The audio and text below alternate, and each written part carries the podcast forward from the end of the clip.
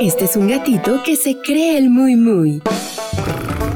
Le gusta ronronear y siempre maullar. Este gatito de la radio se llama Sakuchan. Si se decide acurrucar, a mi lado quiere estar. Disfrutamos de los cuentos y las historias sin parar. Bienvenido a los cuentos de Sakuchan. No, Sakuchan, no estés mordisqueando. Ay, a ver, con tus garritas me estás lastimando. Hazte para allá. Ya te escuché, espérame. ¿Ya estás listo para la historia de este día? ok, entonces déjame ir por el libro. Mira, tengo este... Justo te va a gustar esta historia. El cuento de hoy se llama La ardilla Camila.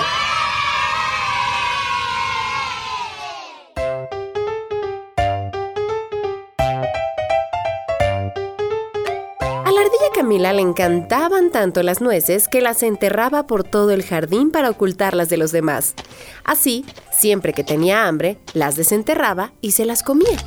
Sin embargo, durante el verano, Camila comenzó a engordar por comerse todas esas nueces ella sola.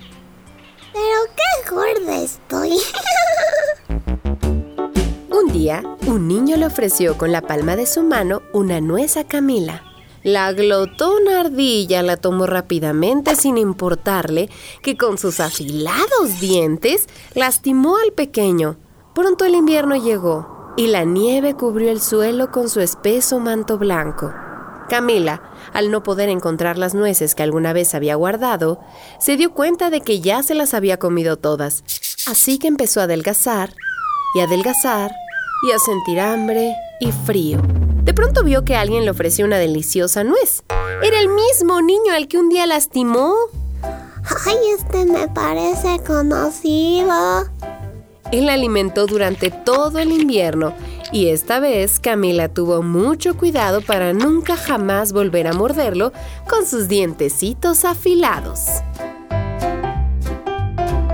Colorín colorado, este cuento ha terminado. El que se quedó sentado se quedó pegado.